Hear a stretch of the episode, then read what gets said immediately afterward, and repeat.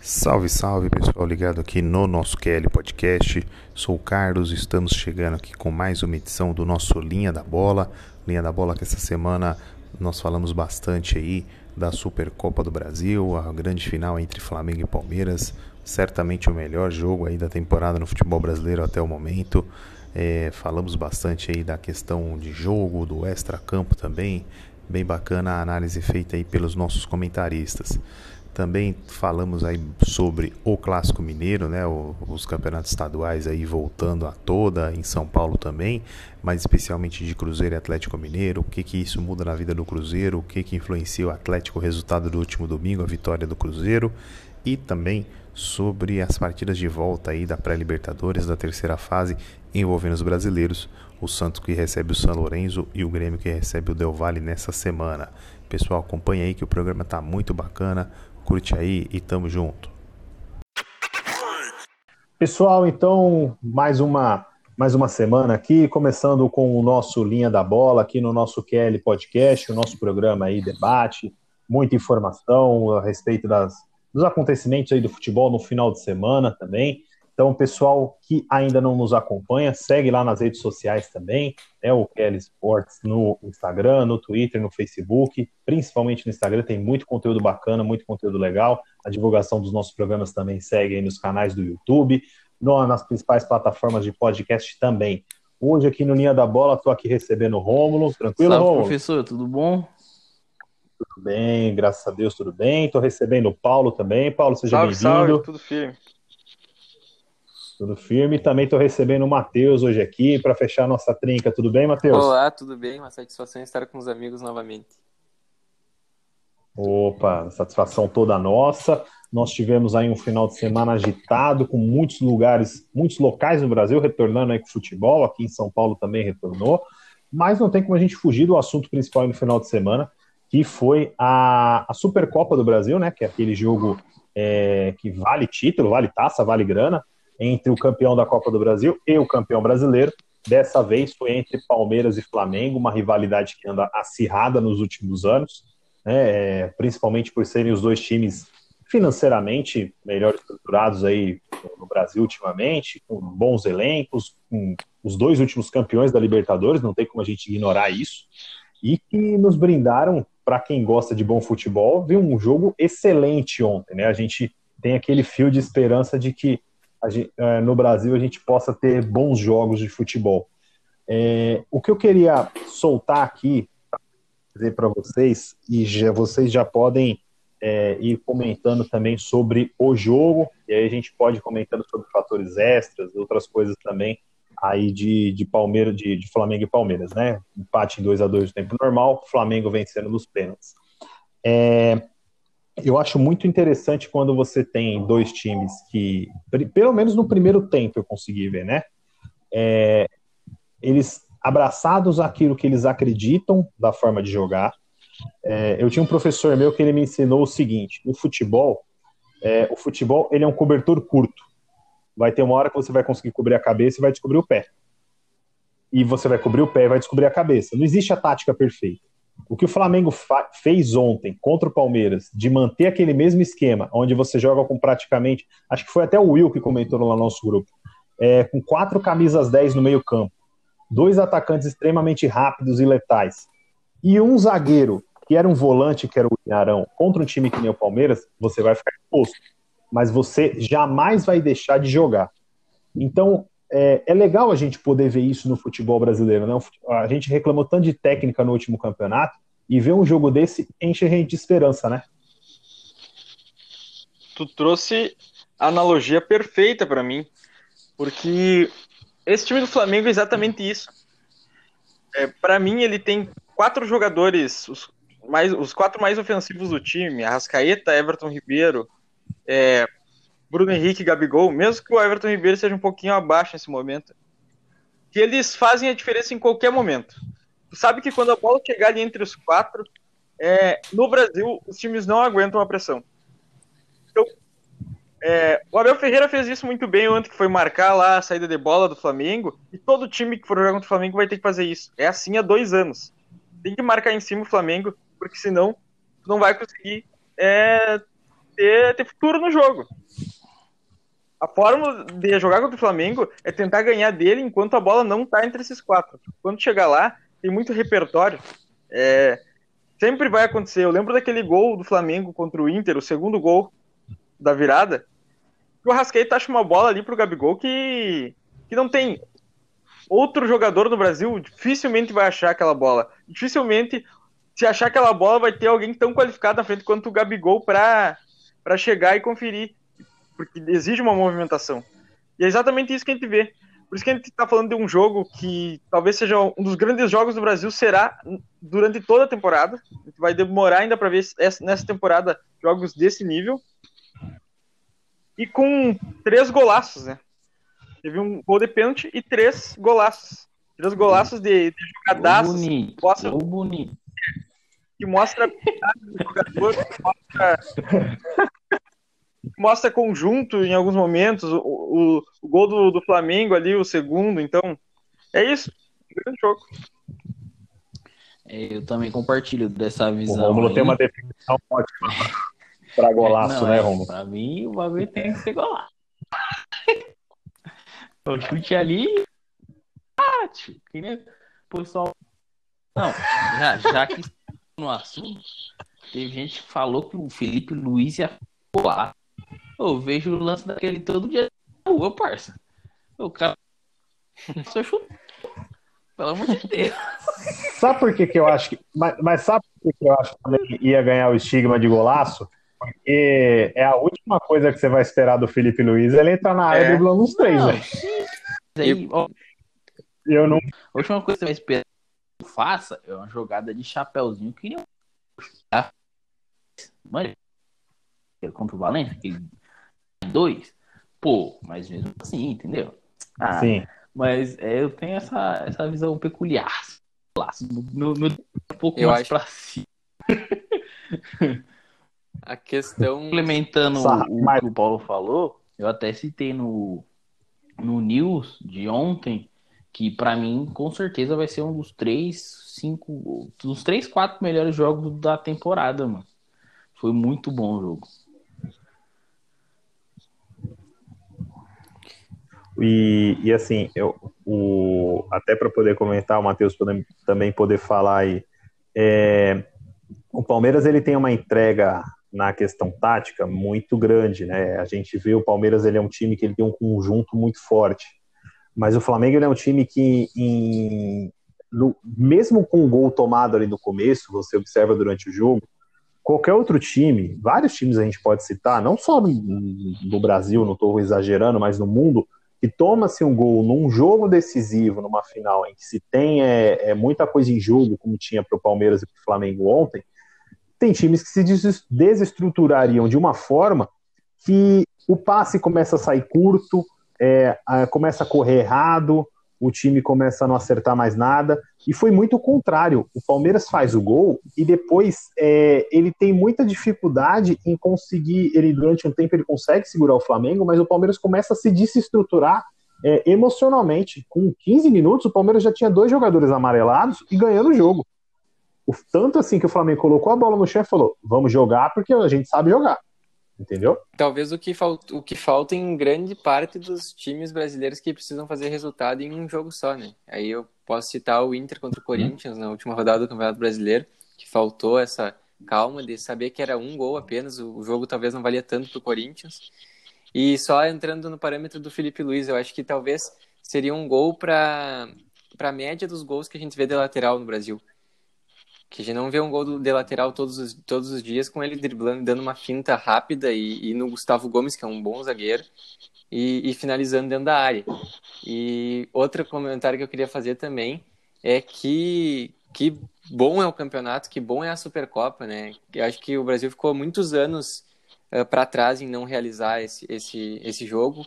É, o calendário já é inchado de, de qualquer forma, não vai ser uma data com uma Supercopa do Brasil que vai que vai atrapalhar tanto e, e nos brinda com um jogo entre as duas melhores equipes do Brasil no outro ano e dessa vez, literalmente, as duas que apresentam o melhor futebol que a gente pode ver e que comprovaram no, no final de semana. Ela é perfeita para abrir a temporada, né? Supercopa. Pena que a gente ainda, vamos dizer assim, a gente ainda chega num calendário que fica remando, que a gente não, não sabe ainda. Tem estaduais ali, alguns inchados ainda, tem toda essa discussão em cima ainda da, da utilidade dos estaduais. As próprias, a própria Copa do Brasil, em algum momento, ocupa algumas datas em excesso, talvez, não sei. Mas eu acho que teria que resolver um calendário sem mexer nessa Supercopa. Concordo com o Matheus aí. Ela, ela veio para trazer um, um, um confronto que precisava ter no ano. Esse tipo de confronto, assim, valendo alguma coisa importante. E ele é, ele é muito raro entre duas equipes do Brasil. É quando elas se enfrentam no mata-mata de Libertadores é quando, eventualmente, no Campeonato Brasileiro acontece um jogo que nem o Inter e o Flamengo no, na última temporada, que realmente valia a taça, o que vai acontecer dois, três no campeonato, no máximo, com o Brasileirão, ou teve final e final da Copa do Brasil. De resto, não tem esse, esse poder de decisão e envolvendo as principais equipes do Brasil, né? Muito raramente a final do estadual vai ser isso. Talvez a final do estadual acontece isso em cada estadual uma vez a cada dez anos assim, uma final que realmente importa no estadual, que envolve toda uma, uma questão. Eu, aqui do Sul, por exemplo, a de 2011 é a, é a, última final que eu vejo assim, que foi uma final realmente que valia muita coisa. Mas ele tinha toda uma questão regional na época. É, eu acho que, tipo, é que nem você falou, é importante para começar a temporada e eu também não vejo motivo de se tirar do calendário. É tipo, mano, é um jogo. Tá? Não, não é possível que um jogo vai fazer tanta diferença assim no calendário. E, mas, infelizmente, a gente vai continuar falando do calendário aí para os próximos 10 anos até eles conseguirem resolver isso. Né? Não vai e, ter jeito. E realmente, tipo, jeito. é um jogo. É, eu, particularmente, tenho visto poucos jogos de outros times. Sempre venho procurando ver mais jogos do São Paulo e tudo mais. Né? Agora, por causa dos podcasts, eu tô vendo mais outros jogos. E esse foi um jogo que, tipo, eu coloquei para assistir sem muita. Ah, vou ver. E, mano, eu consegui assistir com vontade de ver, tá ligado? Porque você tinha ali muitas chances criadas de gol, você tinha um jogo tático ali também, você tinha vários atributos para te, tipo, pra te fazer ter vontade de assistir, tá ligado? E isso eu tava sentindo muita falta. O, o, que me, o que me deixa mais assim é, pô, foi um, cara, foi um jogaço. É, infelizmente a gente está vivendo esse momento da pandemia. Um jogo desse com torcida seria um negócio é, espetacular. É, show cara. demais, mano. É, é, nossa, cara, eu, eu olhei aquilo ali e até esse ponto que o Matheus pegou falou é, de, de ter ficado tanto tempo sem a Supercopa. Pô, a gente, eh, nós tivemos anos em que jo os jogos da Supercopa eles poderiam ter sido espetaculares, cara. Eu tava dando uma olhada ontem, é, eu não lembro qual foi o me falhou aqui, eu acabei esquecendo também de pegar o nome, mas um post no Instagram, é, eu acho que foi do Gol.com, que é um, uma página legal que eles pegam bastante muitas curiosidades. É, passando a respeito dos campeões né, do Brasileirão da Copa do Brasil, que poderia ter sido a Supercopa. Como, por exemplo, a Supercopa de 2010, que é, de, é referente a 2009, poderia ter sido entre Corinthians e Flamengo. O Corinthians do Ronaldo contra o Flamengo do Adriano. Nossa. Os dois que ganharam em cima do Inter os títulos, diga-se de passagem. Então, diga-se de passagem. Ia ser, ia ser né? a Supercopa Pai do Inter. É. a Supercopa de 2009 teria sido entre é, é, teria poderia ter sido por exemplo inusitada entre São Paulo e Sport. Hum, Carlinhos Bala, entendeu? né? É... Nossa senhora. Carlinhos Bala. O que meu tio corintiano é, você... sofreu por causa desse Carlinhos Bala aqui, meu amigo. Meu Deus. nem, nem me fale desse, desse Lazarento. É, a de 2015, que seria disputada em 2016, poderia ser entre Corinthians e Palmeiras, que o Corinthians é sido campeão brasileiro, o Palmeiras campeão da Copa do Brasil. É, são jogos assim que seriam que tem um nível é, técnico, teria um nível técnico altíssimo, porque pô, são duas equipes que acabaram de ser campeões, campeãs nacionais, e, e você tem um atrativo, né? Aquilo eu até comentei ontem lá no nosso grupo falando da qualidade da transmissão. E aí eu fui atrás de pegar informações. a transmissão de ontem, que foi passada pela Globo, pelo Sport TV para o Brasil todo, não foi a Globo que fez, é a CBF uhum. que faz. Então, aquela agilidade, por exemplo, que teve em muitos lances de replay, coisa que foi em cima, foi a CBF que fez. Eu sei que é um assunto que a gente já bateu em outro momento, mas pô, se a CBF conseguiu fazer isso ontem, será que ela não conseguiria fazer um negócio de qualidade para dentro do principal campeonato dela, e... que é o Brasileirão também? Entendeu? Um negócio Aí bem você feito. levantou uma bola interessante, porque o, o, o Galvão, ele, ele até mesmo questionou, né? Porque teve uma hora lá que teve uma briga do. Não sei se teve uma briga. Né? Teve, no, mas o, gerou, teve uma isso. confusão lá confusão. no túnel que a CBF não mostrou. E aí ele até questionou, falou que deveria ser mostrado e tudo mais. E aí, tipo, teve um outro bate-papo que a gente teve lá no grupo, que agora eu não me recordo quem foi, que falou que, tipo, por exemplo, lá fora, lá no Campeonato Europeu, acho que a gente tava falando de VAR até, é, não se ficava mostrando o erro toda hora, tá ligado? E aí, tipo, isso acontece porque lá, por exemplo, na Premier League, quem gera as imagens é a própria liga. Então ela mostra aquilo que é interessante, tá ligado? E, tipo, essa transmissão foi muito boa. Então, tipo, eles poderiam replicar. Mas... E aí, talvez você teria até menos poder da Globo, né? Influência da Globo nas transmissões. Mas na Premier League o VAR eles mostram acontecendo, assim, quando tá traçando a linha. Isso é, seria muito bom no Campeonato Brasileiro. Você acabaria com 90. Não, sim, sim. Eu digo, polêmica. por exemplo, se tem um, um lance polêmico de que não tem nada a ver com o VAR, tá ligado? Sim. E eles não ficam, tipo, remostrando o lance para ver se realmente tinha alguma coisa ou não tinha, entendeu? É tipo nesse sentido que eles fazem normalmente. normalmente. Mas, tipo, é que... o ponto mesmo é que, tipo, se a CBF gerasse as imagens do Campeonato Brasileiro, acredito que eles teriam muito maior poder até de barganha, mano, com a própria Globo, ou com as emissoras. E poderiam fazer um trabalho muito melhor também, né? E aí tem alguma... Mas aí eu pergunto. Aí eu pergunto, será que colocar na Supercopa, que é um jogo único, que é um campeonato de início de temporada, não seria um, uma espécie de teste para daqui uma, duas, três temporadas? Pode ser. É uma boa. Pode ser, pode ser. É, o que eu ia falar é que essa, tem uma questão de produto muito clara aí. Para a Globo, a Globo sempre vai mostrar a confusão. Porque a confusão é. Ela, é, ela é um produto de repercussão durante a semana para a Globo. Ela vai passar nos, nos, nos programas Sim. esportivos. Para a CBF, ela não é um produto, porque ela mostra um lado ruim do confronto. Então, eu concordo com os dois lados. Eu concordo com a CBF não mostrar e concordo com o Galvão em querer que mostre, porque para Globo sim, sim. seria bom. E... Porque eles são, eles são meio jornalísticos, então eles meio que, tipo, têm a obrigação de mostrar os fatos, tá ligado? E aquilo ali é um fato. Bom ou ruim, não deixa de ser. Eu só não vou poder perder a oportunidade do que o Matheus falou ali, porque tem uma questão assim, a CBF ela já transmite muitas competições hoje em dia, né? No futebol feminino, ela transmite nas divisões mais inferiores, ela auxilia de alguma forma. Se não transmite, ela é um, um canal, ao menos, né? Se ela não transmite no quesito de ser a, a produtora, de, de, de ter as câmeras, de ter os profissionais lá, ela, ela usa, ela é um veículo para que outros profissionais façam a transmissão de, de competições. Mas tem uma questão assim, que a Globo é muito avançada há muito tempo, que é nessa, exatamente nessa qualidade de câmera, de imagem, de, de profissionais em quantidade.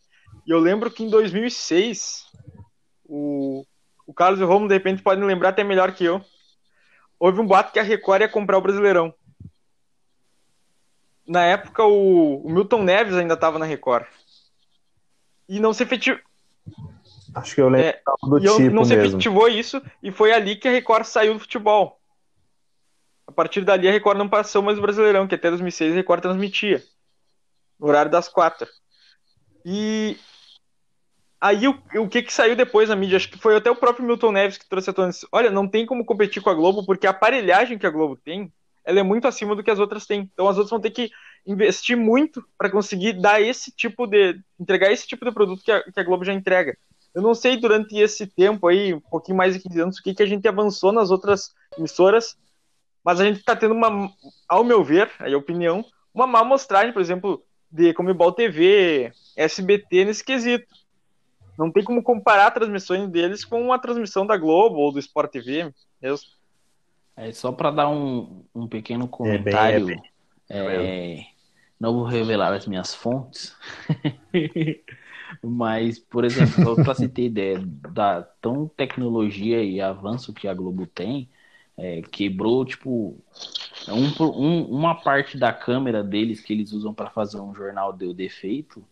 E esse, essa parte foi mandada para uma assistência técnica, tipo, fora do país, mano. Pra ser consertado, tá ligado? Porque não tem assistência técnica para consertar o negócio aqui.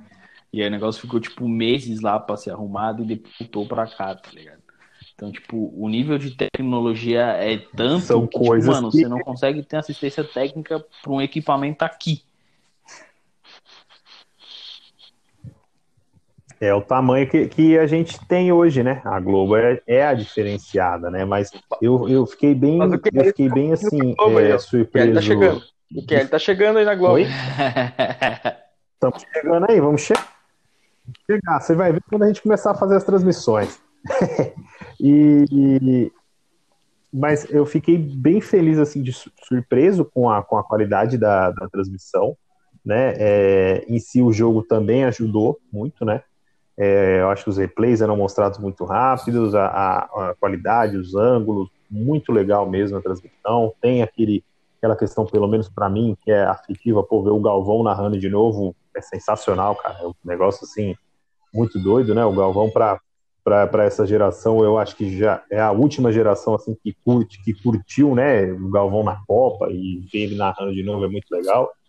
É, mas assim, em termos do jogo, para a gente só também já já ir fechando e passar também para o próximo assunto, o, na questão do Palmeiras em si, eu vi na o, o Mauro César Pereira colocou algo muito interessante uma verdade, mas que eu acho que pode ser discutido aqui por nós. O Palmeiras jogou ontem na, na Supercopa, é, talvez o que ele não tinha jogado nas suas outras finais em que foi campeão em 2020, né? É, não sei se porque o adversário exigiu isso, se a gente lembrar aqui nas outras finais, no Paulistão foi o Corinthians, na época do Thiago Nunes, o Santos do Cuca na Libertadores e o Grêmio do Renato Gaúcho na Copa do Brasil em dois jogos, né? E no Paulistão também em dois jogos. É, concordam com isso? O Palmeiras não jogou. O Palmeiras jogou ontem, que não jogou nas finais em que foi campeão, mas também se dá por causa do adversário? Tem fundamento do que ele falou. Eu tiro um pouquinho o, o, o Paulistão nesse caso aí, por causa que o, aquele futebol do Luxemburgo eu não consigo comparar com esse futebol do Abel, porque eu não, eu não, eu não curtia muito aquele, aquele Palmeiras. E via que aquele Palmeiras podia Uhum. incomodar muito se mudasse o comando técnico. Era uma das exceções assim de que eu via que realmente tinha que mexer no comando técnico. Mas, por exemplo, na final da Copa do Brasil, eu já não sei. Na final da Copa do Brasil, o Palmeiras ganhou, jogou bem, dominou as ações. O que acontece é que talvez o, o adversário do Palmeiras, pelo estilo de jogo que o Grêmio propôs a jogar naquelas, naquelas duas partidas ali, limitava um pouquinho dessa questão vistosa do, do jogo, assim. Mas não que o Palmeiras não tenha jogado. O que eu acho que ontem as duas equipes potencializam as suas. Nesse quesito eu concordo com o Mauro César. As duas equipes potencializam as ações umas das outras. Porque tu sabe que o, o que o Rafael Ve... o drible que o Rafael Veiga tá dando para fazer o primeiro gol, ele tá dando em cima do, do defensor do Flamengo. Entendeu? O defensor do melhor time. Sabe que, o gol... que a jogada que o Felipe Luiz tá fazendo, ele tá fazendo em cima dos jogadores do Palmeiras. Isso tudo já tem um peso. Então tu sabe a dificuldade que é ali. É mais ou menos aquela ideia de quando lá em 2019 o, o Flamengo, desculpa, enfrentou o Liverpool no Mundial e o Flamengo realmente faz um primeiro tempo naquele, naquela vez muito bom. O segundo tempo cai, cai de rendimento. Mas faz um primeiro tempo muito bom e que até assusta, assim. Bah, o Flamengo enfrentou de igual para igual o Liverpool. É que naquele momento ali o Flamengo tá enfrentando o Liverpool. Então, a- o que o Bruno Henrique jogou ali, o que o Everton Ribeiro jogou ali, acaba nos influenciando muito mais, entendeu? Acaba fazendo a gente, a gente olhar com, com os olhos muito mais bonitos do que, às vezes, do que eles fazem num jogo normal do Campeonato Brasileiro ou num jogo do Campeonato Carioca. E eu queria só comentar um pontinho, talvez saindo um pouquinho do assunto, mas eu já volto. É, o que o Rafael Veiga tá jogando é muito bom, né? E aí, tipo, essa semana eu vi uma Senhora. entrevista do Matos pro Mauro César. E aí ele comentou que, tipo, o Veiga foi contratado tem dois anos, se eu não me engano. E aí, tipo, do tempo que ele maturou para ele poder começar a jogar o que ele tá jogando, tá ligado? E aí é tipo, de vez em quando é disso que a gente sempre fala de projeto e a gente e parece que nunca sai, é você conseguir ter essa noção de contratar um cara aqui para daqui dois anos ele fazer acontecer. Um pouco mais. O, o Veiga, é, Veiga você... quando ele jogou aquela Sul-Americana com o Atlético Paranaense, ele já, ele já pertencia ao Palmeiras. Já, ele sai é, do Curitiba para ele vai pro Curitiba. Isso. E aí, tipo, vai isso, isso é Sul-Americana com com o Atlético. Isso é muito visão de mercado, mano, de um projeto de que, tipo, eu vou comprar o jogador aqui e aí eu não tenho pressa de, tipo, que ele dê certo. Vamos esperar e ele vai acontecer. E aí, e aí dentro disso, aí justifica, às vezes, você fazer uns 5 anos sim, de contrato sim, com um cara realmente. desse. Aí, porque você vai, ah, o cara não encaixou aqui, pô, vamos dar um tempo de rodagem ali para ele, vamos pôr ele ali, vamos observar ele, pô, ah, ainda não, sei o que, vamos, ó, agora vamos pôr cara tá, tá pronto, é isso daqui que dá para chegar. O que, que a gente vai fazer? Oh, vai fazer ele estourar aqui. Não às vezes você deixar, como a gente vê muitos casos em, em times, que o cara contrata, faz o contrato de cinco anos, aí tenta ali os dois primeiros anos, ah, vou mandar ele para lá. Aí é. o cara vai e estoura em outro e time. aí, só respondendo a sua pergunta, professor, Entendeu? eu também, eu também acho que, tipo, o, hum. argumento dele é bom, né? Eu também concordo com o Paulo que, tipo, é, não tem como comparar o futebol do Palmeiras com o do Abel. E aí eu acho que, tipo, uh, na final da Libertadores, até fazia um pouco de sentido o jogo ter sido mais feio, vamos dizer assim, porque não era só final da Libertadores, era um clássico, né? E normalmente, clássicos, eles são emocionantes, não bonitos de se assistir, né? E, e, e, o do Grêmio, mano, o, o, o Grêmio é um time que, tipo, não tava jogando a Vera, sabe? Não tava. Então, tipo, é. Eu acho que o jogo de, de ontem, né, da, da Supercopa só foi o que foi por causa do Flamengo. Porque tinha um time do mesmo nível ou maior do outro lado, tá ligado? E aí, quando você joga de, de, de alto nível para alto nível, mano, dificilmente o jogo vai ser ruim. É, eu acho que quanto maior o desafio, maior o teu rendimento vai, vai acompanhar, né? É, então, o, o, o, Grêmio do Renato, para ser batido, ele necessitava de um certo, de, de, um certo rendimento. O Palmeiras foi lá e, e alcançou esse rendimento para conseguir vencer a Copa do Brasil. Mesma coisa falando do Santos, mesma coisa falando do, Corin do Corinthians no Paulistão, mesmo sendo com outro treinador. E para bater o Flamengo, é, o, o sarrafo é mais em cima, né? É, é outro nível. Então ele também eleva o que o Palmeiras precisou para talvez não ganhar, mas levar, o, levar um jogo que ele conseguiu levar para os pênaltis e, e, por alguns momentos criar bastante e jogar, fazer um jogo igual, né? Fazer um jogo bonito. Só voltando no Rafael Veiga, que eu, tava, eu fui pesquisar, e ele chega ao Palmeiras em 2017, faz uma temporada um pouco talvez sem, o brilho, sem tanto brilho. Ele em 2018 ele vai emprestado ao Atlético Paranaense, ganha a Copa Sul-Americana e ao, automaticamente quando ele volta para o Palmeiras em 2019 uh, ele não rende ainda aquilo que ele estava rendendo no Atlético Paranaense. Eu lembro de ter alguns comentários, não sei se vocês vão lembrar, talvez o Carlos ou o Rômulo aí, aí em São Paulo, uh, que ainda não era o Rafael que jogou e que foi campeão da, da, Sul, da Sul-Americana com o Atlético. E aí sim, em 2020, ele, é, ele tem o um contrato renovado em fevereiro por mais duas temporadas, e aí ele, ele vira para mim o que ele é hoje, que é um dos melhores jogadores. Mesmo, em, mesmo em 2020, o Rafael Veiga foi questionado. Tanto que o Rafael Veiga quase veio parar aqui no Grêmio quando, quando o Palmeiras negociava pelo Jean-Pierre.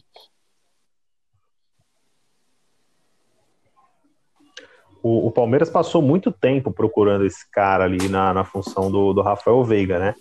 É, e, e, por incrível que pareça, é, até isso foi até notícia do, do nosso Kelly News hoje, o, o possível retorno do Dudu, né? Que está com contrato lá com o Aldo Rail, não inscrito na Liga dos Campeões da Ásia. É, tem até o dia 15 aí para o time árabe exercer ou não o direito de compra dele. Caso não, ele não seja negociado, ele volta para o Palmeiras. O, o estouro do, do Rafael Veiga se dá quando tem uma saída do Dudu. Né? É, não sei se é uma questão de esquema, não sei se é uma questão de posicionamento dentro de campo, que hoje você vê o Rafael Veiga muito mais é, solto dentro do campo, né? Aquele cara vertical, aquele cara que recebe a bola, ele vai na direção do gol, cara. É o cara que chega, finaliza dentro da área. É, é, é, é um, é uma grata, entre aspas, surpresa, mas um, um, um, grato nome dentro desse time do Palmeiras, que na última temporada deu aquela segurada na torneira e falou: vamos usar quem já foi comprado. E aí tá um cara que, que foge disso, né? Que muito se exaltou a base do Palmeiras recentemente. O Rafael Veiga mostrou que é esse cara também da liderança. Eu técnica, exalto muito né, também o trabalho time. do Abel Ferreira. A gente tá falando assim, a gente acabou agora entrando mais no, no Palmeiras e parece até, mas foi o Flamengo que foi o campeão, né? O, mas o sentido assim, ó. Uhum. O time do Flamengo ontem jogou com uma escalação com 11 jogadores que, que todos assim tinham qualidade técnica muito boa pro futebol brasileiro. Eu já começo a exaltar o trabalho do Abel Ferreira porque eu vejo assim, ó, ele jogou sem o Luiz Adriano, jogou com o Breno Lopes no lugar. Era um jogador que ano passado estava na Série B. O Palmeiras estava pra cá. Uhum. Ele ainda jogou com Marcos Rocha e Luan pelo lado direito da defesa. E não são brilhantes. O Luan não sei nem se, se é mediano, pelo que mostra principalmente no- nos jogos decisivos. Longe Então, disso. Para acontecer esse jogo da, da forma que aconteceu, o coletivo do Palmeiras já tem que estar muito bem ajustado, tem que estar num nível muito, muito bom. Então, é, eu vejo desses técnicos que seguem do ano passado, o Abel, primeiro, por ter sido campeão de, de duas grandes competições no ano passado, um dos que vem mais respaldado, e segundo, um dos que ainda pode tirar muito mais, porque ele treinou muito pouco ano passado e já conseguiu feitos. No passado ele, era, ele não treinava praticamente, ele, tre- ele treinava jogando que era jogo quarto e domingo, desde que ele assumiu. E agora que ele teve um pouquinho de tempo a mais, ou que ele tá podendo observar um pouquinho mais durante o estadual, cara, esse Palmeiras tem, pode incomodar muito na temporada. Pra mim, esse time, ele briga pelos principais campeonatos de novo. tá E ele-? É, Libertadores é semifinal, Copa do Brasil. Também acho. Óbvio que pode acontecer. Pode. Mas a capacidade desse time é pra mínimo isso, né? Ser campeão. Porque aí.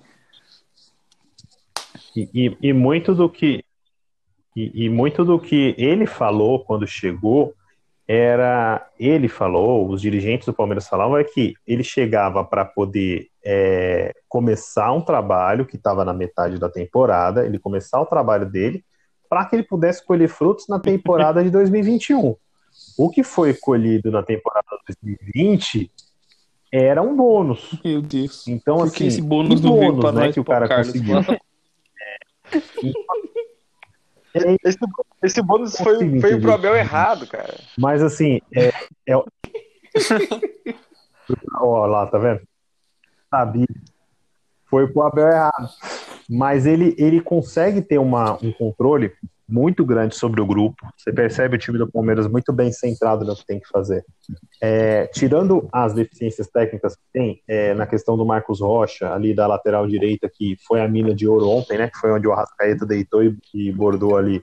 E saiu também o gol por parte do, do Felipe Luiz, no rebote que o Gabigol fez. O, o Luan, que para mim, é, ele não chega. Eu, eu não consigo enxergar o Luan também como um zagueiro horroroso, mas ele precisa ir embora do Palmeiras, porque não tem como mais, cara. É, a confiança do cara já foi pro saco. E, e eu ontem, eu até conversei com alguns colegas meus que são palmeirenses, eu falei assim, cara, eu, Palmeiras prestes a ser campeão da, da Supercopa, tendo quatro chances. Palmeiras, na hora que fizesse o gol ou o Flamengo não fizesse, o Palmeiras era campeão. Eu, É. eu falaria, não, Não, não vai põe o Everton. cara. Põe o. Everton pra bater. Não põe o Everton. O Mas- Everton não pode bater. Não. Não, tem que falar. tem que ser dito. Tem que ser dito. É, o Everton, não, foi vai, pra, pra bater contra o Grêmio, é um leão. Ontem, quando deixou o Luan bater e não foi lá bater o pênalti. Bateu todo o time do Palmeiras, cadê o Everton? Agora não cobra pênalti mais. Exatamente. O, o, eu, eu- eu comentei com um colega meu, eu falei, pô, o cara para bater o pênalti desses era o Breno Lopes, cara. É o que cara que tem a confiança mais lá em cima, é o, é, é a estrela, entre aspas, né, do, do time, que entrou, fez o gol do, do, da segunda Libertadores do Palmeiras, é um atacante, põe o cara e põe pra bater. Se ele errar, pô, errou, foi lá quem tentou pra bater. Se o Luan bate e faz, não iria lavar a alma do Luan de jeito nenhum. Agora, se bate e perde, enterra, como enterrou ontem. Entendeu? Como tem palmeirense pedindo lá, lá com o carro com o pisca-alerta ligado na porta do CT da Barra Funda, Pô, só esperando o Luan limpar o armário para levar ele embora. Ele sozinho, né, mano? Entendeu? Não é meio forçado, não, só porque, tipo, você já não, não. gosta. Não você, professor, mas. Não é. Porque a torcida, tipo, já não vai muito com o jogador. Uhum. Porque pra mim faria. Então, mas faria sentido se, tipo. Mas é justamente isso. cinco pênaltis ele batesse o quinto e errasse, tá ligado? Mas, tipo, não foi isso. É. Sim, Mas é que foi a sequência, tipo, a bola tava Mas no teve um pênalti antes acaba, dele, que né? também era então, esse. Era o dele? Não. Era o dele. Ele bateu. Aí ele o bateu, errou? errou, o Vitinho fez. Aí o, o Danilo, Danilo errou e o Gabigol fez. Ele foi o último que perdeu, pô. Mas, entendeu? Então, mas, mas deixa. Sim, mas é que é, é que não tem jeito, não, cara. Sim. O cara vai pegar a. É esse o meu questionamento. E... Tipo, não é porque já tem um algo passado, tá ligado? que, mano, coitado do cara. O pênalti. O pênalti vai entrar, é, o pênalti vai entrar na pilhazinha ali junto com a, a cotovelada no Diego Souza na, no escanteio, o pênalti contra o Tigres na, na, no Mundial. O gol ontem, que, que teve gente que falou que eu, eu, eu tinha que parar para ver, porque eu, eu, só vi o lance do gol do, do Gabigol uma vez, na hora que saiu o gol também. Mas que falaram que ele ficou. O Felipe Luiz chuta a bola na trave e o Gabigol tá desmarcado. Mas aí o cara. Eu não, sei se é pegação do pé, se não é. Mas sei que o Luan não tem condições não. de jogar no Palmeiras, porque a torcida vai odiar ele se voltar para o estádio, os caras ele na ponta só um exercício de, de, de, suposição. E se o Grêmio ganha o jogo no Allianz Parque, a volta da final da Copa do Brasil? Depois. Rapaz, eu acho que o Luan não estaria nem jogando a, essa final da Supercopa, né? Pra começar. Porque o, o Palmeiras dominava o jogo na arena e aquela cotovelada faz com que ele não. Que, com que o time do Palmeiras não conseguisse aumentar a vantagem. E aí, uh, aliado isso ao pênalti no Mundial a, a, a, ontem, ele já colocou em xeque duas. Eh, perdeu, ele, ele foi protagonista na, na perca de dois títulos e, e quase quis entregar a paçoca em outro também, né? Não, e, então, e para mim tem uma coisa que, para começar a conversa, tu tem cinco pênaltis para bater. Não pode, não pode ter dois zagueiros batendo pênalti. Ah, mas aí eu já, eu já. Isso é. Não pode, cara. É que assim, o se os caras for bom, mano, porque se você for usar esse raciocínio, o Rogério Ceni nunca poderia estar batendo um pênalti. Não, mas que nem o Gustavo Gomes, o raciocínio do Paulo é interessante, porque o Gustavo Gomes ele é, ele é batedor de pênalti, ele já bateu Só pênalti várias ele é vezes. Ele é batedor, pô. Sim, mas o, o Luan não é batedor.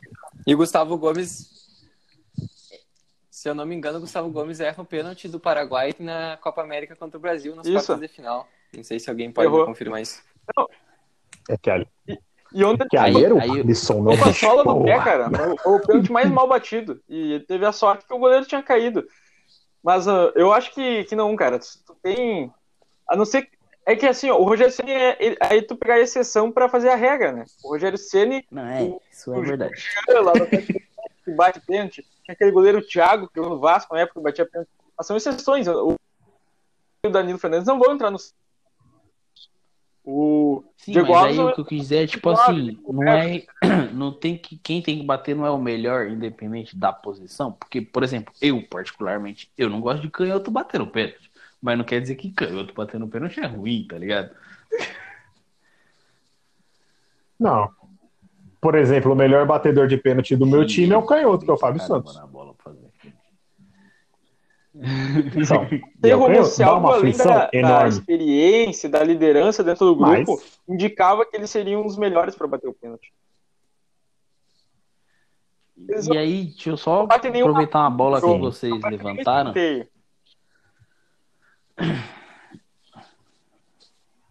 Oi, fala de novo, Paulo.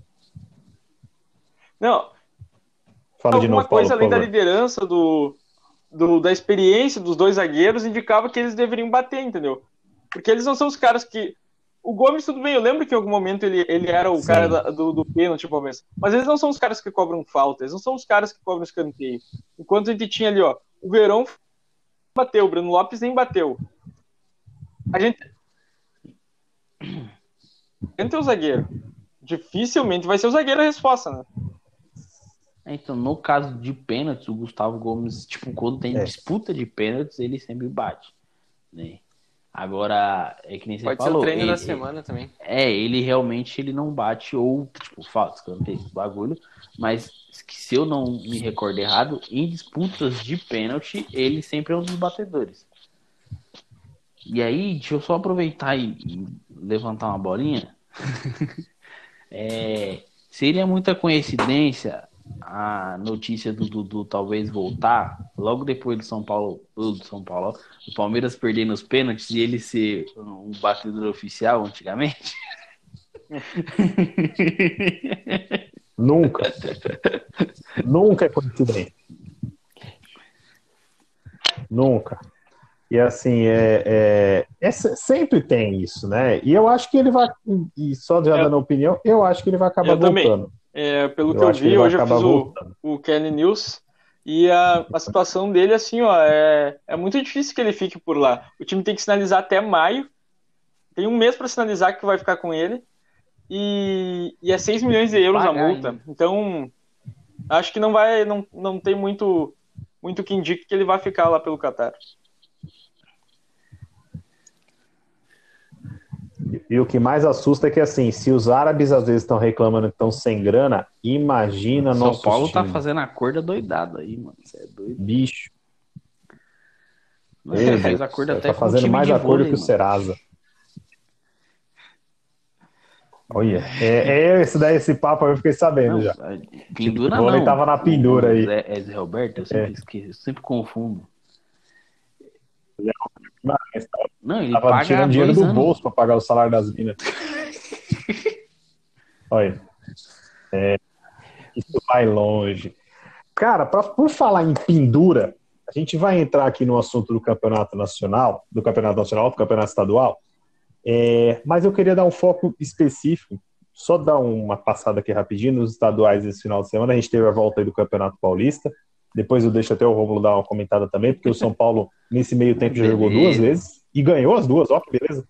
E o Corinthians também ontem ganhou do contra o Guarani, no verdadeiro jogo em que se ganha com uma bola, porque foi o único chute do Corinthians dando gol. É, e o, ontem tivemos o Clássico Mineiro, lá no Mineirão, primeira vez que Cruzeiro e Atlético Mineiro jogaram sem torcida, o Clássico Centenário, 100 anos aí de rivalidade entre Cruzeiro e Atlético. E como diz o narrador lá da, da TV Cruzeiro, você compra história, você, você, você compra estádio, você compra jogador, mas você não compra história. E o Cruzeiro bateu o Atlético por 1 a 0 é, num jogo que assim ele em determinados momentos o, o Atlético ele tinha mais a bola mas para mim o Cruzeiro ele engoliu o Atlético Mineiro em termos de vontade é, em disposição no que fez durante o jogo tem um jogador extremamente diferente que é o, o, caso do Cruzeiro que é o Rafael Sobis que hoje o Rafael Sobis ele pode às vezes não ser tão rápido mas ele é tão inteligente e tem uma finalização mortal e, e, e assim, acaba dando um ar diferente para um time que ele está esmigalhado é, em termos de confiança. Em termos financeiros, a gente não precisa nem falar, né? Porque o Cruzeiro já, em todos os lugares, a gente sabe a situação financeira do Cruzeiro. Mas a diferença é que uma vitória dessa, no possível único clássico que vai ter no ano, sobre o time que está construindo estádio, está montando um time galáctico, quase para muitos níveis aí é, no Brasil. É, o, que, o que pode significar isso O maior sorriso. de todos no ano. Não, sério, não, não tem. Eu, eu fiquei imaginando ontem. Eu- O Inter fez um Grenal em 2017. o- Foi o único Grenal daquele ano, quando o Inter estava na Série B. O Inter faz um bom Grenal na, na arena do Grêmio. Empata em 2 a 2 Cara, se o Inter tivesse ganho aquele jogo e por um momento tava ganhando de 2 a 1 eu imaginei assim, ó, o que eu ia ter sido feliz naqueles, naqueles dias por ter ganho do Grêmio em meio a toda a desgraça que o clube passava. E o Cruzeiro hoje tá vivendo isso.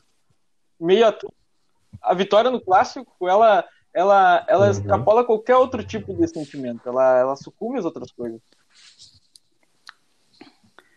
Eu acho que a vitória no clássico ela simboliza o pode simbolizar o acesso. Porque tu pode mexer em, completamente no anímico da, do, do, time no início da temporada. Mexe, mexe com a torcida isso também. Isso pode significar mexe com apoio, mexe com o jogador, mexe com, auto, com autoestima. Uh, pode começar a temporada, começar a Série B de um jeito diferente. Uh, talvez uh, almejar algo, algo a mais no, no Campeonato Mineiro. Imagina se o Cruzeiro termina o Mineiro na frente. Não precisa nem ser campeão, mas imagina se termina na frente do, do Atlético. Se, se vai para a final e o Atlético fica na semi, ou elimina novamente, ganha do Atlético um título, um título mineiro. Eu acho que entra entra muito mais leve uh, no, na, na, Série B e pode culminar isso tudo num, no Cruzeiro voltando à Série A em 2022. E, e eu a, aproveito muito o comentário do Matheus para falar que isso que esse resultado pode simplesmente ser a ilusão do torcedor. Também. Porque, tipo assim. Pode ser também. Sentida, é real a frase lá do torcedor. Mas, mano, é muita. Pô, o dinheiro não compra história. Nunca. Nunca vai comprar. Mas ele compra o futuro, né? E aí a gente tá falando de um Cruzeiro que sem uhum. dinheiro não tem futuro. Tá ligado? E aí, tipo, por que, que eu acho que pode ser uma ilusão do torcedor? De que o time é bom, de que esse time ele é aguerrido e ele vai conseguir superar tudo na raça e na vontade. E, e, mano, não tem como, eu acho, na minha opinião, um time, tipo, só ir na raça e na vontade uma temporada inteira um jogo como esse, pô, com certeza, porque ali é muitas emoções, tem muitas coisas dentro, tá ligado? Tem história. Mas um campeonato inteiro, putz, eu já não, não boto tanta fé. Entendeu? Então, tipo, eu acho que essa vitória pode ser a ilusão do torcedor de que as coisas podem melhorar, de que o acesso pode vir. E, e essa ilusão seria ainda pior se acabasse como o Matheus falou, o Cruzeiro na frente do Atlético Mineiro.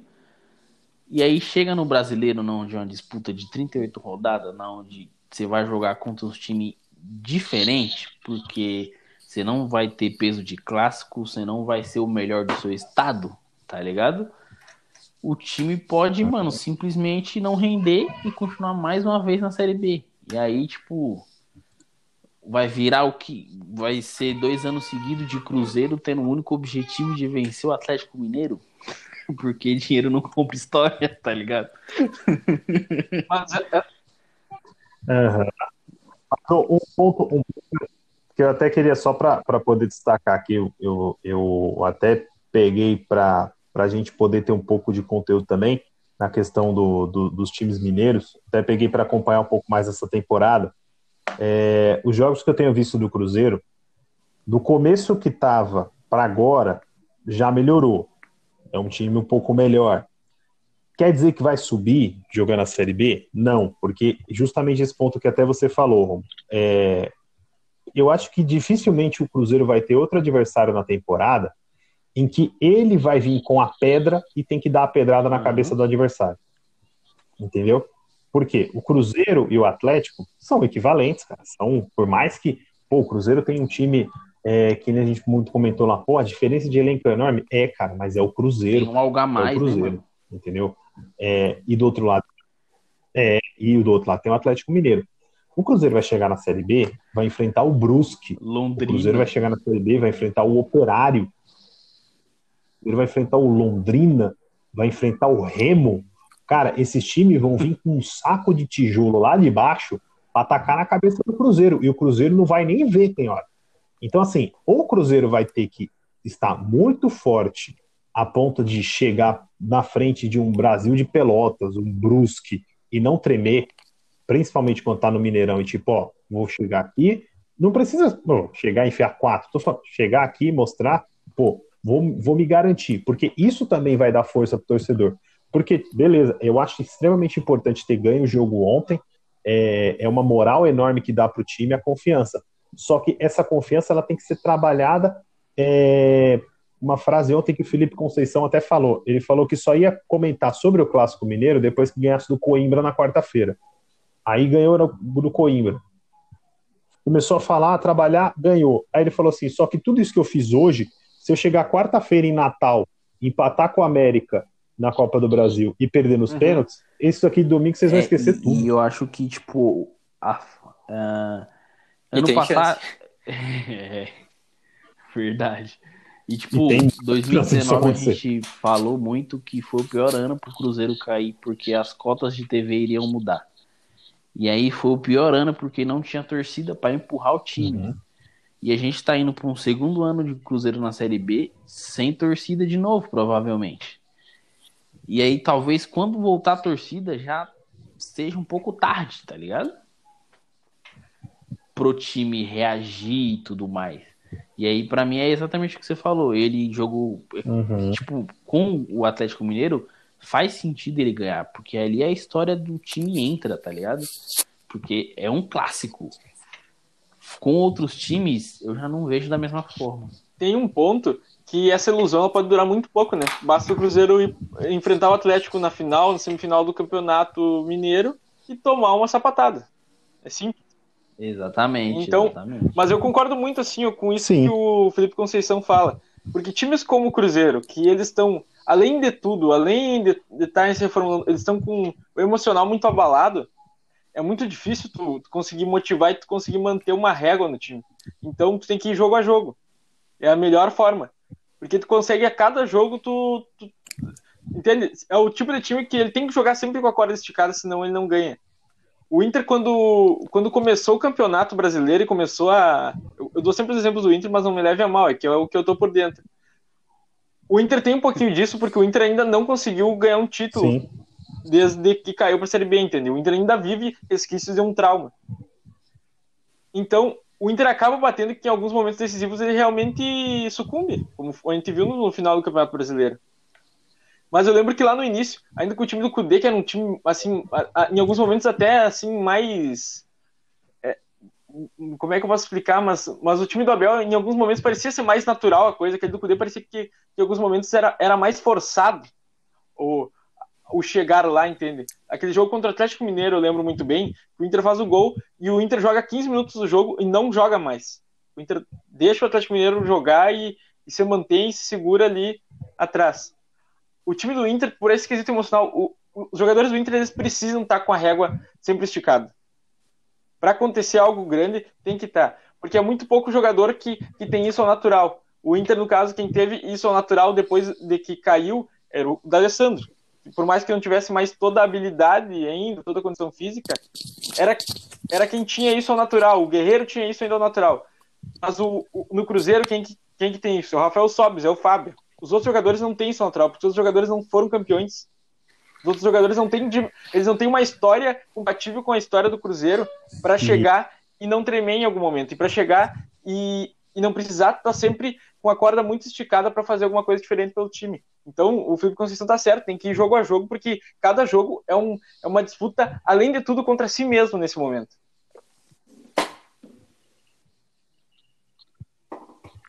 E até isso que você falou, Paulo, até para deixar também o, o Matheus também comentar um pouco sobre isso. Você falou do Inter, eu vejo o, na questão do meu time hoje. Tem muita gente que acaba não, não acompanhando, não lembrando. O Corinthians está a nove jogos sem perder. O Corinthians não perde a nove jogos. O Corinthians não perde desde que perdeu para o Santos na Vila Belmiro no Brasileirão ainda.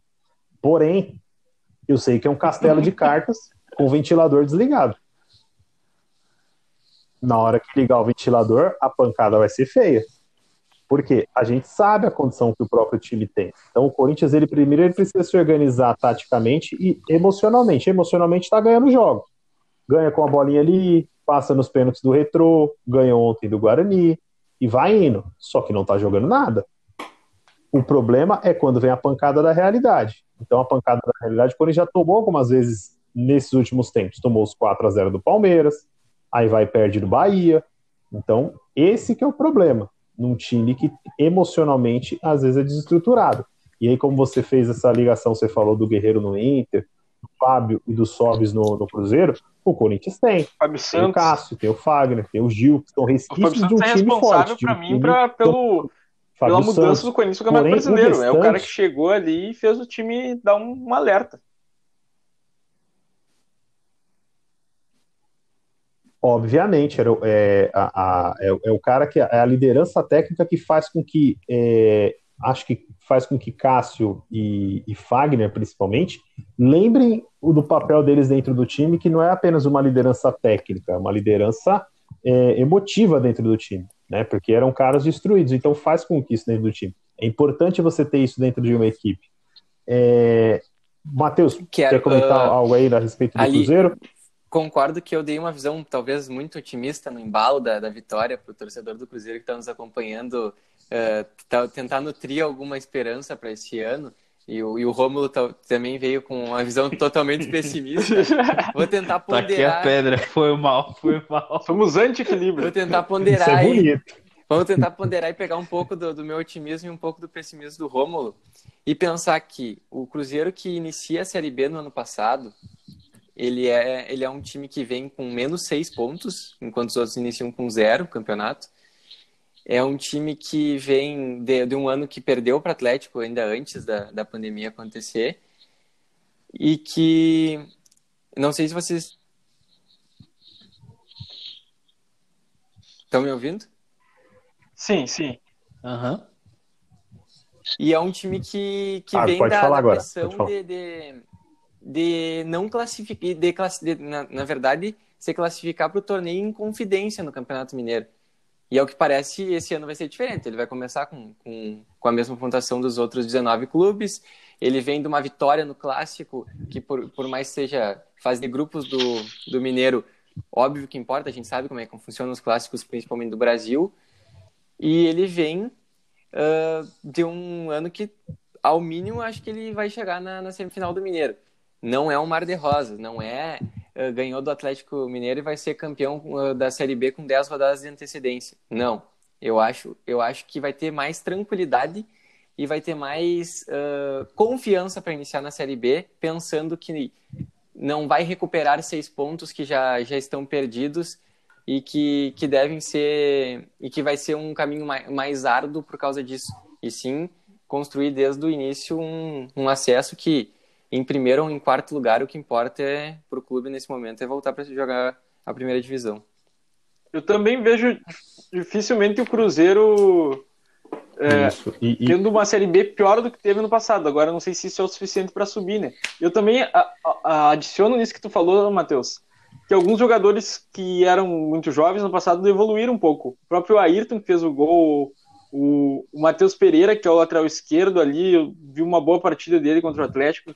Acho que eram jogadores Bruno que estão começando. É, estão começando Bruno a, José é uma a boa melhorar. contratação. Bruno José é um jogador que, que, que fez dupla com o Rafael Sobis na, no Clássico e, e fez uma boa Série B pelo Brasil de Pelotas, foi uma boa contratação que o, que o Cruzeiro fez. Eu acho que monta um time interessante para começar com tranquilidade a Série B. Tô curioso para ver. Aí, aí eu sou obrigado a acrescentar também que eles começam com um técnico que talvez saiba melhor trabalhar com tudo isso, né? Com, tipo, ir devagarzinho e montar um negócio pra, pra Série B e pegar esses moleques mais novos. Não que o Felipão não soubesse, mas Ele foi um bombeiro, né? tipo, como o Felipe. É, então, como o Felipão não continuou, entre as opções, eu acho que essa foi a mais acertada.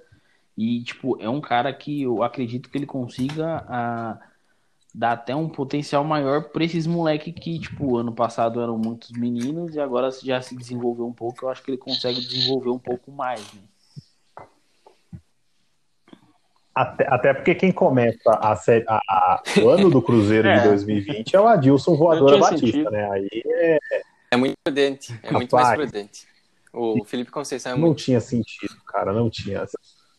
É mais. é, ti- é, tinha menos sentido o Adilson Batista ali do que o, as idas e vindas do Argel no Ceará e no CSA. É, e co- como, di- como diria aquele narrador da Disney, e do outro lado, é, o menino Cuca vai ter um trabalho, cara. Ah, vai ter um trabalho agora, porque assim, é, vamos lá, vamos por partes, como diria Jack Stripador. É, o time do Atlético, ele tem que entender que a bola para poder chegar no ataque é, é, coisa básica, a gente aprende isso em escolinha, mas os times de futebol no Brasil, muitos deles costumam fazer o contrário. A bola para chegar no ataque, quando ela sai da defesa, ela tem que passar no meio. Tem time no Brasil que só faz ligação direta. Se você não tem o cara no meio bacana, que sabe jogar, até você pode tentar treinar. Isso não é bonito, mas pode ser eficiente. O Atlético tem o Nátio Fernandes. Nátio Fernandes no meio-campo e a bola saía do Igor Rabelo direto para Eduardo Vargas. Essa bola tem que passar no Nath Fernandes. É o cara que tem o toque de qualidade, é o cara diferente do time. Quando a bola ia no pé dele, o Atlético conseguia produzir algo diferente. Quando não, o time parecia perdido em campo. E aí, já para a gente esticar para a parte cômica da história.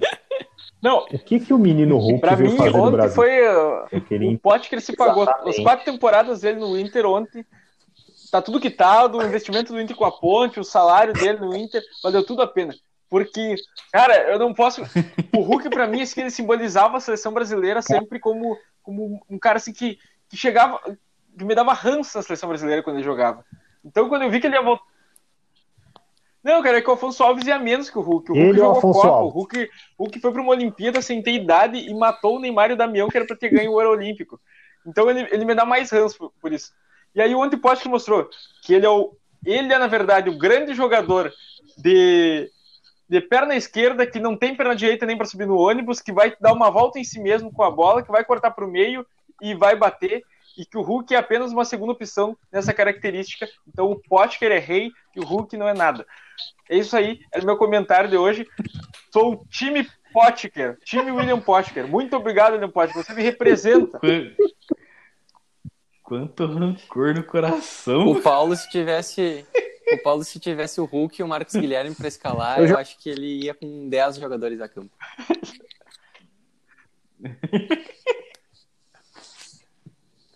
Eu acho que era capaz ele pôr o Marcos Guilherme ainda. E, e- mas eu ouvi falar aqui que o Atlético vai ter que contratar a Marvel inteira, né? Porque só o Hulk não vai dar conta. É, tá bem complicado, cara. Aquela no final, é, em que o Hulk dá praticamente um safanão, como diria minha avó, na orelha do, do, do Potker, e o Potker devolve com arranhão. E aí, pessoal que quiser, depois procura no YouTube, porque é impagável você escutar o microfone tá aberto. Não sem essa precisa discussão não. até ela chegar É, no vestiário. Arroba Kelly Esportes no Instagram tá lá. Aí nos essa stories tá, né? Célebre Tem- discussão. Arroba Kelly Sports. Arroba Kelly Sports. Pode procurar lá no Instagram, gente. Procurem, olhem lá. É, é- é espetacular. A, a cena do, do William Potker chamando o Hulk de chifrudo é algo assim, é, é, é cômico. É um negócio que você não imagina você ouvir dois Daquele jogadores profissionais. Você espera, tipo, no, no desafio de Vars aqui da tua esquina. Agora, naquele porte físico, o cara olha, oh, chifrudo, não. Pô, Bom, chifrudo. eu, como um verdadeiro apaixonado pela Marvel, preciso, preciso dizer que Potker deu muita sorte né, de ter muita gente para separar ali, porque eu temeria pela vida dele. Apesar do Paulo achar que é só tamanho, eu não. Não, longe de mim, longe de mim. Mas, eu, assim, ó, o, o, o Hulk me parece um pouquinho. Aí não é uma crítica direto pra ele, né? Agora saindo da brincadeira. Mas os próprios árbitros, em algum momento, relevam algumas jogadas dele que elas não é porque ele, que o cara é forte, que o cara pode tipo, te dar um empurrão e jogar longe. Ele, ele- em, algum- em alguns momentos, assim, parecia que ele, que Teve ele um- se aproveitava disso, assim, de uma forma prevalecida Rapaz, dos ele- outros jogadores. teve- Ele, ele foi, ele Tá foi bom, dar acho. uma ontem no, no volante do Ah, isso aí, Cruzeiro. do Neres. acho que foi no, no, no Neres, no, no Matheus Neres. É, aí o Neres voa longe. Aí a segunda que ele vai tentar dar, ele vai tentar dar no Eduardo Brock, Cara, que é um esse aí, zagueiro lourão do O, o, Cruzeiro. no Potker eu não aposto, mas o Brock contra o Hulk eu tenho certeza que, que leva na queda de braço. E, Tá, a treta é boa, a treta é, é, boa, a treta é boa. Eu acho, mano, que o Hulk, ele tá. eu acho que ele não se adaptou literalmente ao futebol brasileiro ainda. Porque, tipo, tem um lance, tem lances que você pega ele assim, ele sai com a bola, tá ligado? E aí, tipo, tem três caras na frente dele e ele tenta passar os três caras, tá ligado? E ele não passa nem o primeiro. Com a, com a bola no pé, muito parece ser muito limitado ainda, né? Eu não sei se é uma questão física, aparentemente não é, mas parece ser uma questão técnica e, e justamente aquele peso de umas coisas que a gente já falou em outros podcasts, vamos da questão do, principalmente do jogador de frente, do jogador do ataque, passar É, esse pra- tempo pra lá na China. Ele tá diferente, mano, a forma É. física. Tipo, você, é, óbvio que tem questão da idade, cara, mas se você pegar ele no Zenit, mano, e ele agora, e agora ele é puro músculo, tá ligado? No Zenit, não, ele era tipo, mano, ele era forte, tá ligado? Ele. E isso, e Era ele até era um pouco tipo, mais fino, né? forte e fino. Então, tipo, mano, você via ali o, o porte físico dele e você conseguia ver ele fazendo as coisas. E aí no jogo de ontem, tudo bem que ele entrou pouco tempo, mas, tipo, mano, ele entrou quadradão, tipo, pesadão, e ele tentava fazer um negócio e se enrolava com a bola no pé.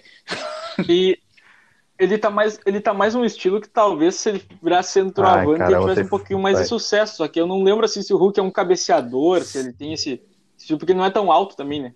Tem a força, mas não é tão alto. Ah, mas, assim, sendo bem sincero, cara, ele, com aquele porte dele ali, trombando com o zagueiro, a bola só precisa cair no pé dele e ele virar e chutar, mano. É, é que tem, tem impulsão, porque eu vejo o Diego Souza, que não era centroavante e virou no Grêmio. O que o Diego Souza pula, cara, é impressionante. Ele ganha de qualquer zagueiro porque ele tem muita impulsão. Não, sim. Mas o Diego Souza, tipo, joga muito mais pelo alto. Eu digo, se o, o Hulk ele fosse jogar de centroavante, a bola viesse muito mais por baixo, tá ligado? Aham. Aí Sim, era sim. só ele. Era que nem futsal, ele domina, vira e bate, Olha. tá ligado? Olha, na Aham. verdade, eu vejo o Hulk de longe, ele lembra muito verdade. um vocalista de banda de forró. A verdade é que o Hulk precisa Muito. amadurecer, né? Muito, muito, gigantesco. É, essa muito Nossa, Matheus. Cara, mas não, va- não vamos jogar tudo no, no colo do Hulk, né? Ele tá entrando num time que coletivamente tá mal ajustado. E, e aquela, aquela conversa lá do, do cobertor curto, no início do, do programa, Carlos, eu vejo muito assim no, no Atlético. Porque o Flamengo, em um certo momento, a minha tese era de que o Flamengo, do meio pra frente, ele consegue compensar se em algum momento ele fica exposto atrás. Ele consegue fazer mais gols do que tomar. Eu não tenho essa certeza do Atlético. Quer dizer, eu, só- eu não tenho nem perto de certeza, eu não, não acredito nisso. Eu não vejo que o Atlético tem essa, esse poder de fogo, assim, que, que compense tanto. E eu acho a defesa do Atlético, desde o ano passado, muito abaixo do resto do elenco. É, deixa eu fazer uma pergunta pra vocês. É, Eu vi um comentário de alguém, acho que foi no Twitter, não lembro de quem, mas no sentido de que a entrada do Tietê meio que matou o futebol ali, em questão de posição, do Nacho.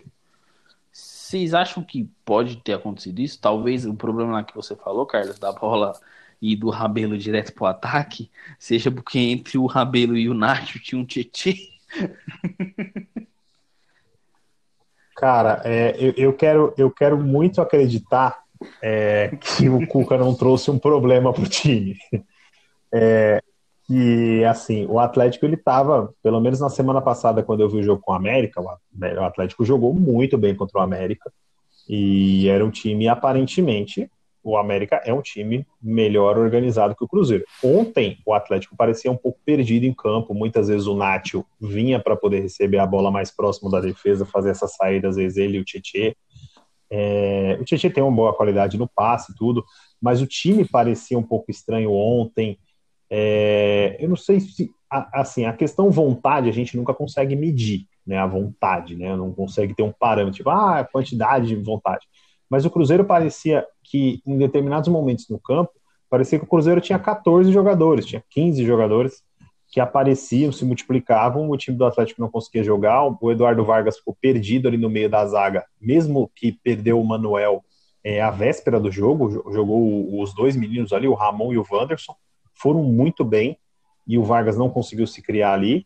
O Fábio, decisivo na, na, na bola que teve lá do Vargas também, no, no contra-ataque. É, mas o Atlético parecia um pouco perdido em campo. Eu não sei se a entrada do Tietê tão de imediato, porque foi um cara que chegou durante a semana, né? E, ó, vamos estrear no clássico. Talvez eu teria esperado mais um joguinho. Já tinha jogado entendeu? sem ele, né, mano? Acho e... que não tinha. Pode ter mais a ver com entrosamento assim. do que qualquer outra coisa. Porque o, o Tietê, Romulo, tu pode falar com mais propriedade, mas o Tietê é um carregador de bola. Ele era para é. ele era para melhorar isso do da bola não tá passando do, do meio, indo da, da defesa direto pro ataque, porque ele é o cara que carrega essa bola dali até quem arma o jogo. Então, eu pelo menos vejo ele como um jogador dessa característica. Então, é que, por exemplo, no São Paulo, esse tempo todo, assim, ele não jogava muito nessa função. Essa função ficava muito mais pro Dani, pro Luan. Tá? Ele jogava muito mais na frente, chegando mais dentro da área. Então, talvez ele tenha perdido um pouco disso. Mas, assim, na teoria, ele é para ser esse cara que dá uma melhorada na saída de bola, né? Mas, mano, é, é difícil dizer, porque, tipo, ele é um, ele é um, pra mim, o Tietchan é um jogador que, mano, ele compõe elenco. Tipo, você precisa ali de uma peça, ele, você vai lá e põe no segundo tempo por N motivos. Mas eu achei muito estranho ele já chegar e chegar jogando, tá ligado? Isso. Não, só uma pergunta breve, assim, pessoal, vocês podem me responder só pode falar, pode falar. Não. Olhando o futebol que vocês viram do, do Atlético no clássico, jogando aquilo ali, talvez um pouquinho mais, um pouquinho menos, é o suficiente para passar no grupo com Cerro Portem, América de Cali e Deportivo Laguaira? Sim. Sim. Grupo ajuda. É, grupo ajuda. É, passa, passa. É. Agora, o, é, o, Concordo. O, o, o, grupo ajuda, não o de jogadores, o grupo do Atlético, que, que ele vai disputar. É. Agora, vai ter. É aquilo que eu comentei com o Romulo no grupo, né? É, vamos ver até onde que a corda do Cuca vai aguentar nesse ano, porque eu acho que eu em outubro essa corda vai ceder. Por aí. Como a, a fase de grupo deve ter maio porque... ali, né? Final de maio, junho, por aí ele deve já estar tá dando é. tchau.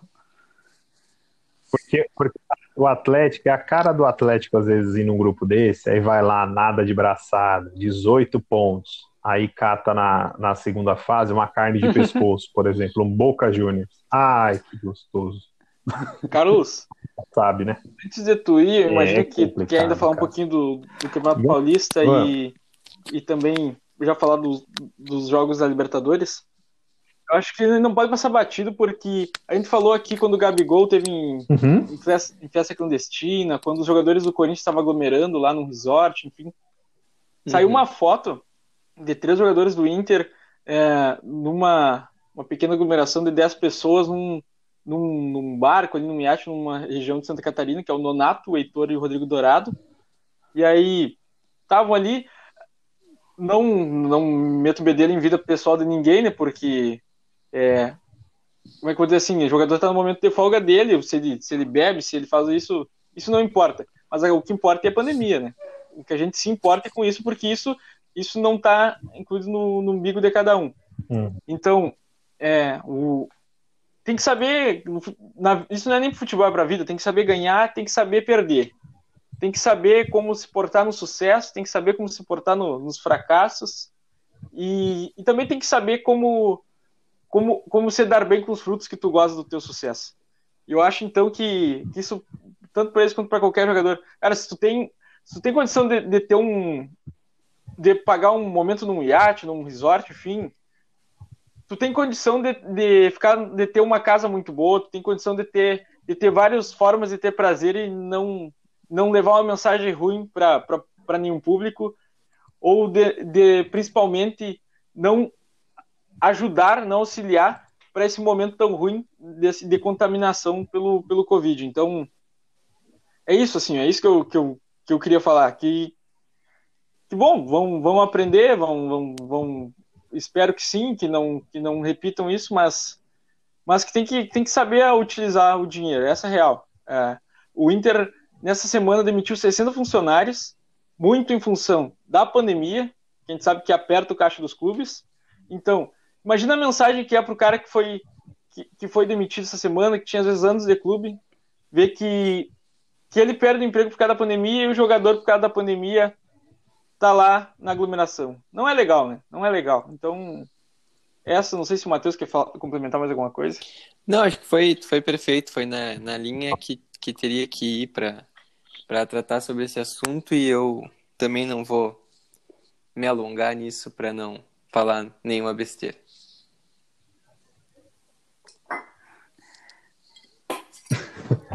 Não, mas tá certo, pessoal. A gente precisa falar disso mesmo. É, é importante que as pessoas tenham essa, essa noção para que decisões não sejam tomadas erradas, né? Eles são, a gente tem que ter, eles têm que ter noção, principalmente os jogadores profissionais aí, são exemplo para muita gente, para muito adulto, para muito jovem.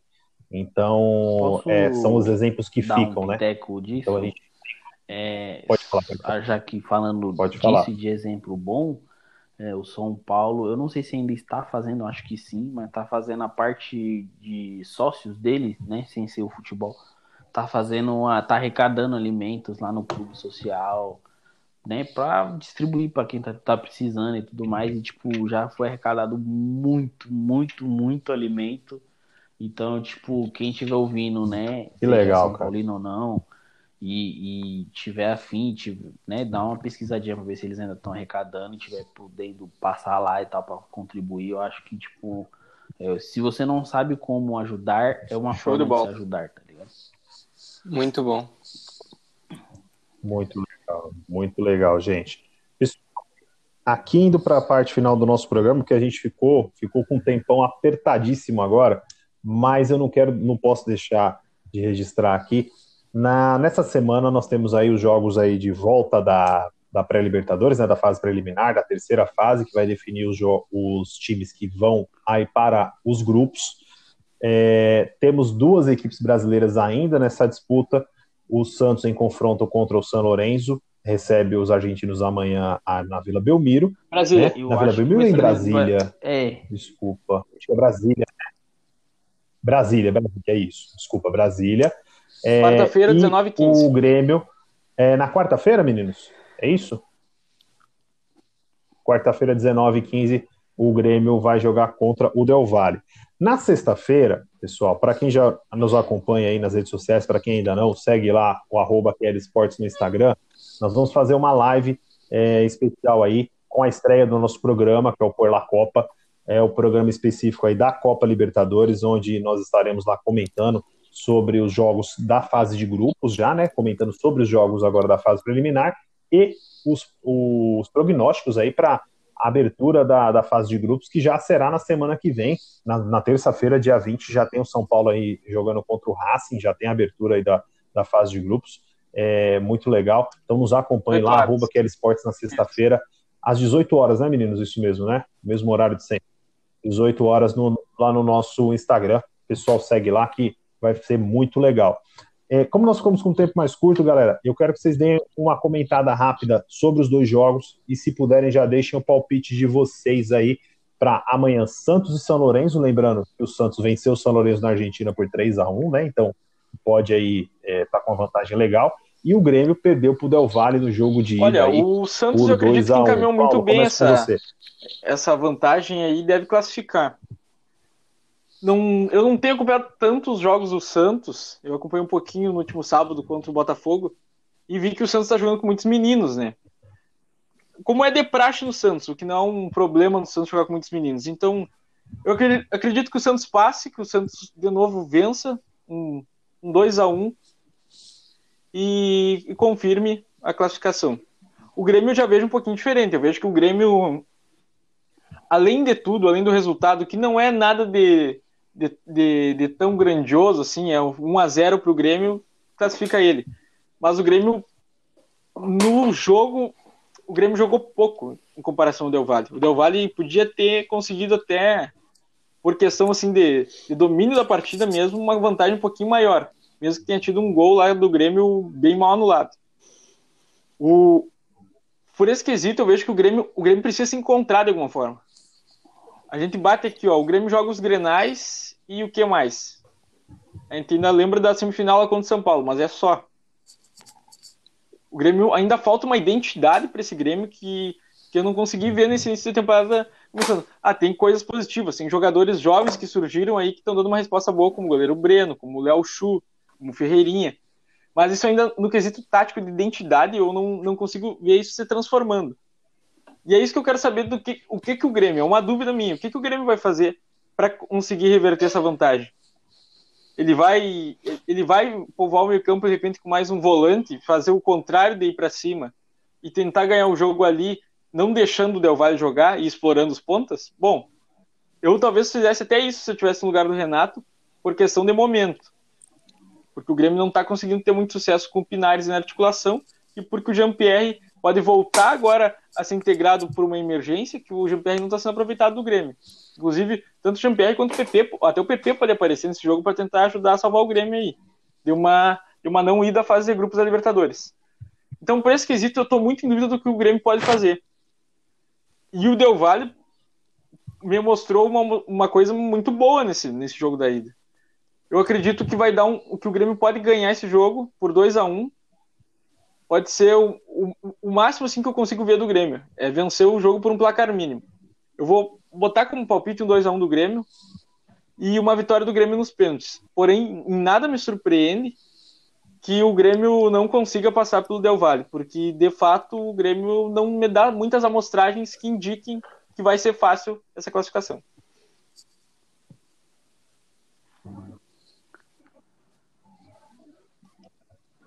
Hum, vamos lá, pessoal. Então, vou deixar o do Matheus por último, que o Matheus acertou semana passada. Eu vou. É, eu vou Vai, só de palpite, dar o seu mesmo, palpite. Porque o Paulo já deu uma aula. é, para mim, o Santos ganha de 2 a 0 né? O jogo já. Tipo, a classificação tá muito fácil ali. E para mim, o Grêmio perde de 2 a 1 2 a 1 É, 2 a 1 tá bom. Eu acho que vai dar uma afobada ali na tentativa de ir atrás do resultado. E eu espero muito que o zagueiro canhoto do Del Valle jogue bem. Que o São Paulo tá de olho nele. Quem que o São Paulo não tá de olho? O diretor do. O diretor Paulo deu entrevista semana passada durante o jogo e aí ele pegou e falou que tinha o, o cara, o setor lá de inteligência do São Paulo tava assistindo o jogo porque tá de olho no, no zagueiro canto do Del Valle, então espero que ele vá bem. Que beleza, hein? Beleza, hein? O Atlético Amém. Mineiro que não escute isso. É, deixa eu dar um palpite antes do Matheus para ele poder fechar. O, para mim o Santos passa. Eu queria muito que fosse que o Santos, mesmo passando, fosse 1x0 para Lourenço, gol de Angel Romero, mas eu, eu tenho totais noções e condições do, do, do, São Lourenço. Eu acho que vai ser um a um o jogo. É, gol do Romero, lógico. E, e o Grêmio, cara. Ai, meu Deus. Eu acho que o Grêmio é assim, ele. Eu acho que o Grêmio passa com 1 a 0 e vai passar no tempo normal. Mas o Grêmio, ele tá fazendo um negócio que é muito perigoso, porque é aquilo. Você é, cria expectativas de montar um super time, um time excelente, é, só que você ainda não está dentro do, da festa. Então, por exemplo, você vai, você quer ir para o Oscar lá em Nova York, lá em Los Angeles, você quer ir para o Oscar. Aí você vai comprar um smoking, um sapato lindo, não sei o quê, só que não tem o convite para entrar no Oscar ainda.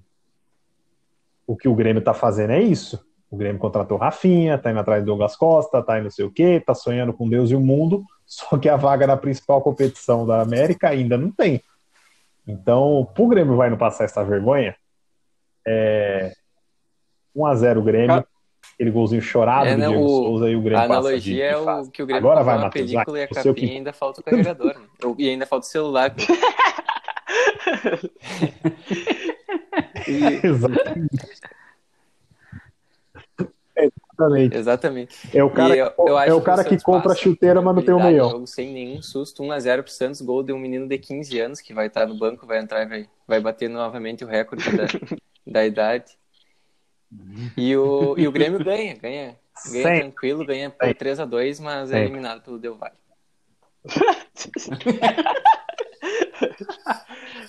Cara, o- eu vou só. Só antes de fechar, Carlos. Olha, Ô, te- o teu palpite, se ele acontecer, vai me surpreender muito. Eu, eu realmente não acredito que o Grêmio passe ileso de tomar gol nesse jogo.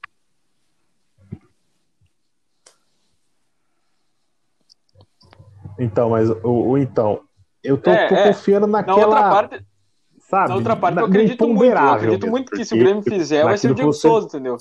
né?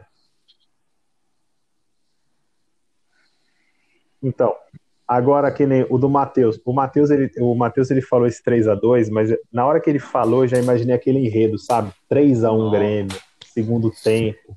E aquela quem vai fazer vai ser o, na o, o zagueiro. O zagueiro. Ô, Rômulo, só para dar um toque, antes da gente acabar, eu lembro de um jogo da Copa Sul-Americana de 2007. Eu lembro disso. Jogou Palmeiras e Argentino Júnior no, pa- no, palestra, no Uhum. antigo Parque Antártica, né? No Palestra Itália. O Argentino Júnior no ganha de 1 a Grêmio 0 elimina o Palmeiras. Gol Ah, do lembro. Escudeiro. Lembra do Escudeiro? Zagueiro, grosso, que veio pro Corinthians. Então, aí ele veio pro Cor- ele estava sendo sondado pelo Corinthians naquela semana. O cara vem, faz o gol no Palmeiras, sobe no trator, bate no peito e grita aqui é Corinthians. Cara, virou Pô, mas não, ídolo é, no não é o escudeiro do Grêmio. Não é? Horroroso, é. Mas É o zagueiro, isso. Não, isso- é aquele que Pô, o o zagueiro que O do Grêmio tem jogado direitinho. grossão, grossão. é, não, não. Não, é. bem ruim. Isso. Jogou no Atlético também. No Vitória. O do Grêmio era meio campista. Esse escudeiro que eu tô, é, é- é, esse escudeiro que eu tô falando é um zagueiro, meu Deus do céu. cara. Entretenimento Eu pra essa semana. escudeiro Procurar aí a família. Escudeiro jogando futebol. Galera, procurem a família Escudeiro, Nossa. procurem a família Escudeiro, a família Balbuena, que teve Esse nome dois é do ótimo, Corinthians, Bobadilha. e a família Bobadilha. É espetacular, só craque. Chumaceiro. Bom Dragão. É, só não é melhor que o Chumaceiro. Chumaceiro é um craque. Mondragão. Galera, pessoal, ponto final aqui no nosso Linha da Bola de hoje, muito legal. Hoje a gente superou as expectativas, superou os horários, superou até o Big Brother, ou não sei se superou o Big Brother, mas é, estamos aqui em mais uma semana comentando aí do o melhor e o pior do nosso futebol, né? Desde um grande jogo entre Flamengo e Palmeiras até os apelidos mais íntimos do Hulk, mas é, estamos aqui para poder falar do que a gente gosta, beleza? Pessoal, despeçam-se obrigado. aí, façam suas considerações finais. Paulo, Sim. primeiro. Fala, professor. Abraço. sucinto, Até a cara. próxima. Sucinto. nóis. Rômulo, Espero abraço. estar no próximo Linha da Bola tomando um suco de Matheus, Grande diga. abraço.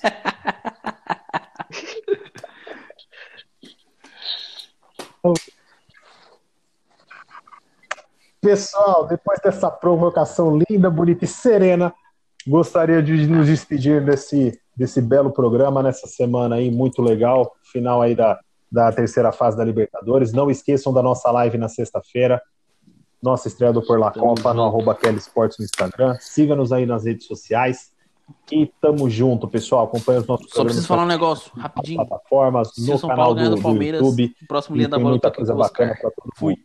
Beleza? Diga. Meu Deus do céu. Valeu.